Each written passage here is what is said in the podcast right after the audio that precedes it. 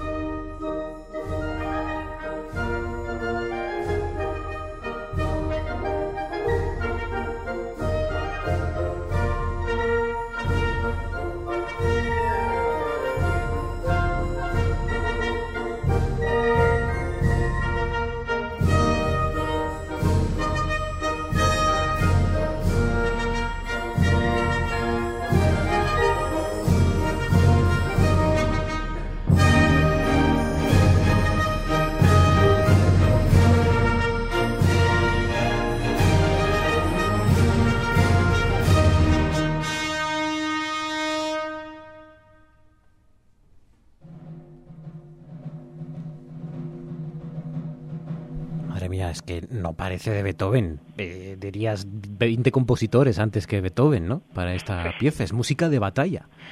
Sí, la verdad que sí. Bueno, Beethoven compuso esta peculiar obertura en 1813 por un encargo, como bueno, fue una conmemoración musical de la victoria del británico duque de Wellington sobre José Bonaparte en la batalla de Vitoria, precisamente en junio de ese año y bueno, en el contexto de la guerra de la independencia española. Se trata de una obra muy descriptiva en la que se escuchan victoriosos temas británicos como ese Rule Britannia que acaba de sonar frente a otros temas franceses como la Marsellesa, un recurso que utilizaría años después Tchaikovsky en la obertura 1812. Se trata de una obra con un sonido muy distinto del que asociamos siempre a Beethoven y en el que hay una gran predominancia de los efectos producidos por distintos instrumentos de percusión.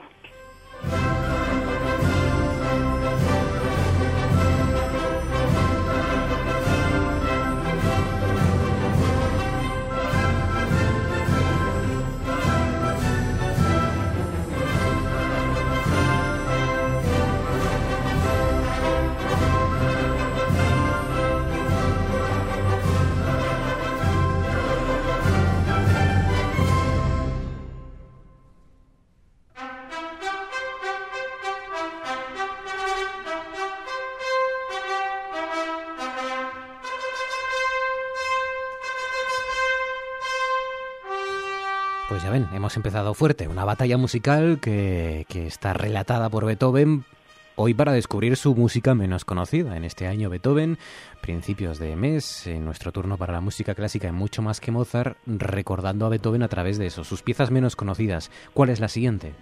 Bueno, nos vamos ahora a un sonido en las antípodas de esta marcha militar y que es el que nos deja un ballet una composición que parece que jamás pudiera haber compuesto el alemán, pero sí, Beethoven compuso un ballet y además contiene un solo de cello, que es lo más parecido que tenemos los chelistas, a un concierto para cello escrito por Beethoven. Este es el ballet Las criaturas de Prometeo de Beethoven.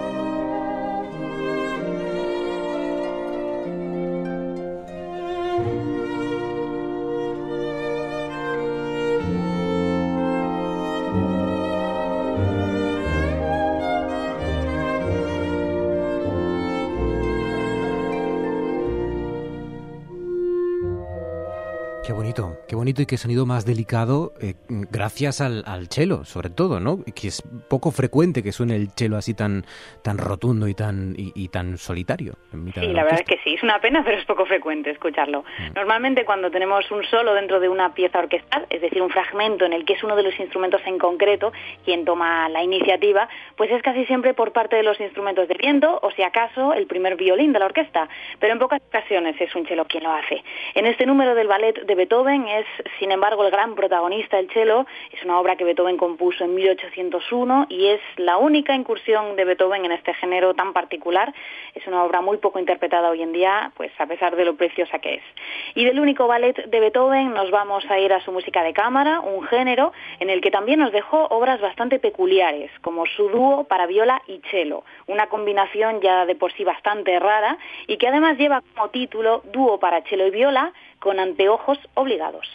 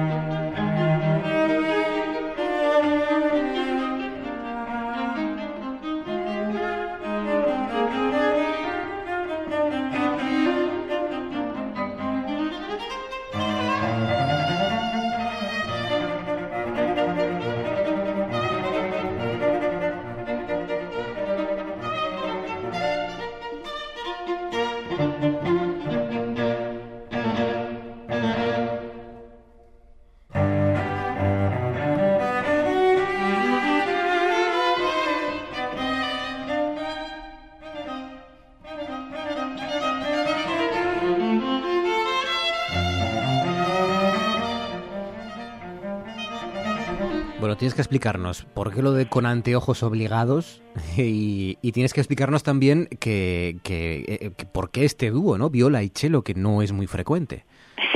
Cosa un poco rara. Este es uno de los poquísimos dúos de viola y cello que existen, ya que bueno, son dos instrumentos que son muy parecidos en el timbre y que sin embargo Beethoven sí que consigue en este dúo que ambos destaquen sin problemas. Pues al parecer Beethoven compuso esta obra para un amigo que era chelista aficionado hacia 1797 y quizás pues para enfatizar el punto extendido de una obra pensada para ser tocada con un amigo pues, por pura diversión, incluyó ese título de Con gafas obligadas como una indicación para que su amigo el chelista amateur no se saltara ninguna nota. Es una obra que yo misma he tocado y la verdad es que cuenta con algunos pasajes que yo creo que a un chelista amateur se le pueden hacer un poco cuesta arriba también. pero, ¿Pero la has tocado con gafas o no? ¿Te, obligan a ponerte gafas para interpretarla o no? Pues sí que viene escrito realmente en la partitura. Yo como miope la he tocado con gafas, pero... Bien. Venga, y seguimos.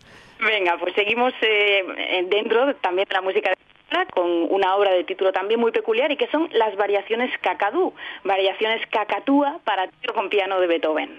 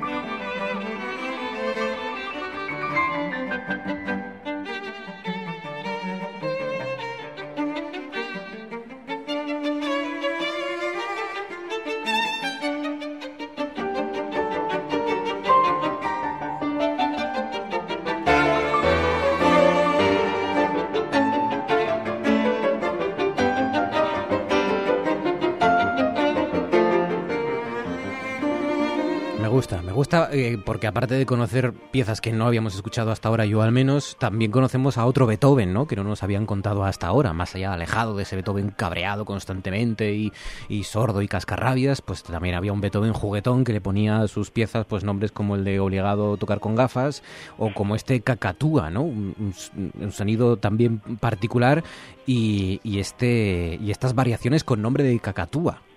Estas variaciones cacatúas son una obra curiosa, también escrita por Beethoven hacia 1816, y para ello se inspiró en un tema muy conocido entonces, que procede de una opereta cómica llamada Las Hermanas de Viena, que era muy famosa en aquel momento. Sin embargo, cuando la obra fue publicada más tarde, en 1824, fue el editor quien introdujo ese llamativo nombre de variaciones cacatúa, quizás pues en un intento, se dice, de copiar la fama del cazador de pájaros Papageno, ese mítico personaje de la ópera de Mozart de la flauta mágica. Así que bueno, a pesar del título, para componer este fantástico tema con 10 variaciones para trío con piano, parece que Beethoven no se inspiró en ningún pájaro tropical.